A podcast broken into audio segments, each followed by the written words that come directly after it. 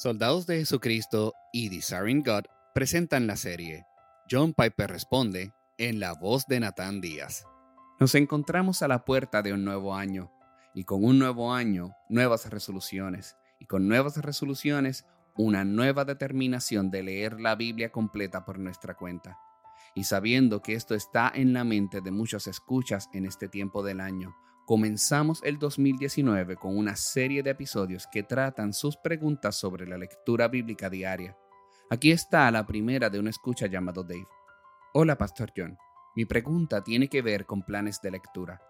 Algunos son planes familiares, planes de leer la Biblia entera canónicamente o solo el Antiguo Testamento o el Nuevo Testamento.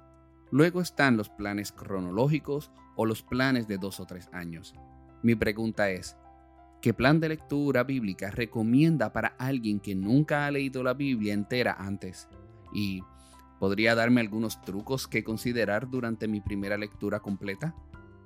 Antes de realizar una recomendación concreta de un plan de lectura bíblico, cosa que haré, permítame hacer aproximadamente seis observaciones que podrían encajar en la categoría que Dave menciona cuando pregunta algunos trucos que considerar no solo pidió un programa, sino también trucos que considerar. Esto es a lo que pienso que se refiere y lo que podría ofrecer en esta categoría. Lo que recomendaría para leer la Biblia completa depende de al menos cinco cosas que no conozco sobre Dave. En otras palabras, estoy acotando mi recomendación porque no lo conozco.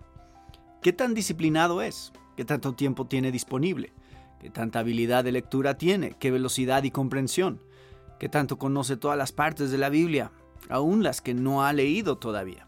¿Qué nivel de curiosidad tiene que podría impulsarlo a bajar la velocidad y descifrar lo que le confunde? Tomando en cuenta todas estas cosas, recomendaría un plan de lectura bíblica. Pero quiero que él y otros sepan que las personas son muy diferentes y que nuestra capacidad para leer y comprender, nuestra velocidad, y nuestras situaciones de vida son diferentes.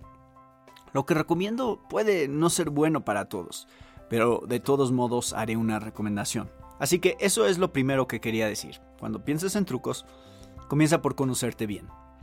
Si puedes, asegúrate de pertenecer a una iglesia que lee la Biblia y que la predica. Pocas cosas pueden ser más útiles para entender la totalidad de la escritura que alimentarse constantemente, semana con semana, mes con mes, año con año, década con década, de la palabra de Dios predicada. Oh, eso es tan importante. Si tu pastor no predica textos bíblicos ni te explica lo que significan, por favor busca otra iglesia, porque las décadas de tu vida serán gloriosamente transformadas si escuchas este tipo de predicación de la palabra por un largo, largo tiempo. Únete a un grupo pequeño de personas donde cada uno espere que el otro lea su Biblia y hable con los demás sobre lo que ve ahí. Ora con fervor por tu lectura bíblica antes de leer, mientras lees y después de leer. Ora para que Dios te muestre lo que realmente está ahí y que lo haga verdadero para ti. Aparte un lugar y un tiempo para leer tu Biblia todos los días. Si no tienes un lugar y un tiempo, Satanás y tu carne casi con seguridad sacarán la Biblia de tu agenda y de tu espacio. Leer la Biblia de principio a fin en un año implica cuatro o cinco capítulos al día. Si piensas que debes recordar todo lo que lees en esos cuatro o cinco capítulos, sentirás que es totalmente abrumador e inútil. Quiero animarte cuando pienses que has olvidado el 95% de lo que has leído. Eso es cierto a corto plazo, sin embargo la palabra de Dios está hallando morada en tu mente y en tu corazón de maneras que no puedes comprender. El lenguaje que llamamos olvidado, los párrafos olvidados, las palabras olvidadas, las historias olvidadas, los puntos olvidados se convierten en almacenes de los que el Espíritu Santo puede sacar cosas que ni siquiera sabías que se encontraban ahí.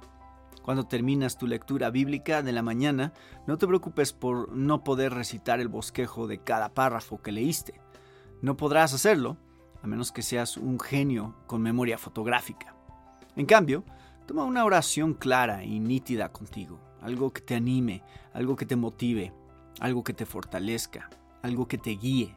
Escríbelo en un pedacito de papel, ponlo en tu bolsillo, ponlo en tu bolso o lo que sea que lleves Repítelo para ti mismo una y otra vez durante el día.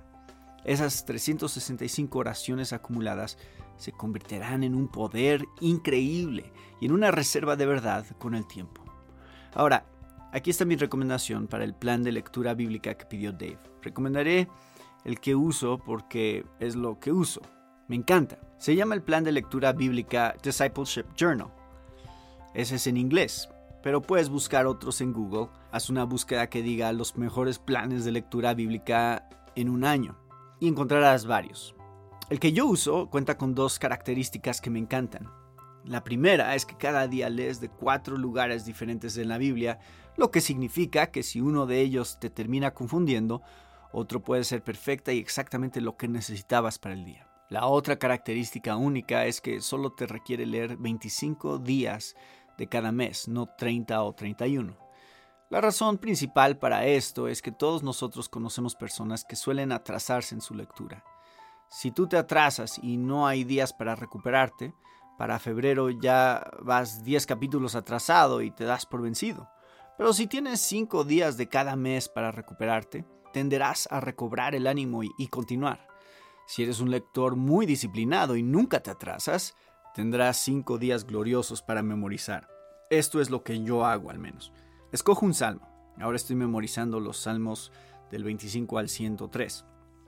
Vuelvo a memorizar Romanos 8, vuelvo a memorizar Filipenses. Esto es lo que hago yo con mis cinco días al final del mes. Esta mañana me encontraba leyendo el Evangelio de Juan, el Apocalipsis, Job y Amos. No, eso fue ayer. Esta mañana fue Jonás. Aunque no recuerdo los detalles de lo que leí en los cuatro pasajes, sí recuerdo lo que vi en Juan 17 y lo que vi al final de Jonás. ¿No he de apiadarme yo de Nínive, la gran ciudad en la que hay más de 120 mil personas que no saben distinguir entre su derecha y su izquierda? Ve Jonás 4.11. Sí, recuerdo eso, aunque no recuerdo todo lo que vi en Job. ¿Qué era lo de Job? ¿Qué decía Eliú? No recuerdo lo que Eliú decía, pero está bien. Olvidé lo que decía Job, pero recordé una oración sobre cómo debo ser misericordioso con aquellos que no pueden distinguir entre su derecha y su izquierda. Se entiende la idea. Me encantan las escrituras, me encanta animar a la gente a leer la Biblia completa. Si dejamos fuera grandes partes de la Biblia, probablemente no conoceremos a Dios como deberíamos. Esperamos que te haya edificado este episodio. Si deseas escuchar otros episodios, Puedes encontrarlos en nuestro sitio en internet somosoldados.org. Gracias por escucharnos.